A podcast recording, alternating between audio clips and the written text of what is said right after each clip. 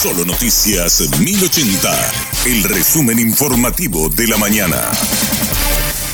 Hola, soy Susana Arevalo y este es el resumen informativo de la mañana. Agentes de la unidad especializada en la lucha contra el narcotráfico de la Fiscalía y la Policía desarticularon una red de distribución de cocaína y drogas sintéticas en el Departamento Central. Siete allanamientos se realizaron en diferentes viviendas, de donde se incautaron 10 kilos de cocaína, 6 kilos de crack y otras evidencias. Cinco personas resultaron detenidas, entre ellas Francisco Javier Portillo Centurión, un hombre que lideraba su propio grupo de venta de drogas. El jefe antinarcóticos de la Policía Nacional, el comisario Osvaldo Ábalos, explicó que la detención de este hombre fue producto de una investigación de dos años. Él es una cabeza visible en el área central para nosotros que desde más o menos dos años que estamos investigando este caso. Para él era esta carga, él le llega y él comienza a distribuir eh, un kilo aquí, un kilo allá, medio kilo. Ese era su modo operandi. Él trabaja de forma independiente en el área central.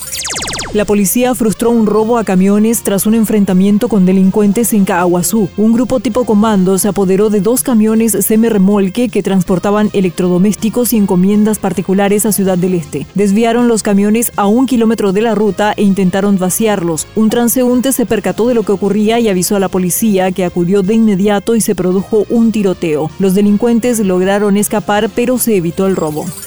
La Unión Europea analiza prohibir totalmente la importación de petróleo ruso. La presidenta del bloque dijo que el embargo se realizará en forma ordenada para que cada país integrante pueda buscar vías alternativas de suministro. Planteó además un periodo de transición que se extendería hasta fines de año para establecer contingencias al inevitable golpe en los mercados.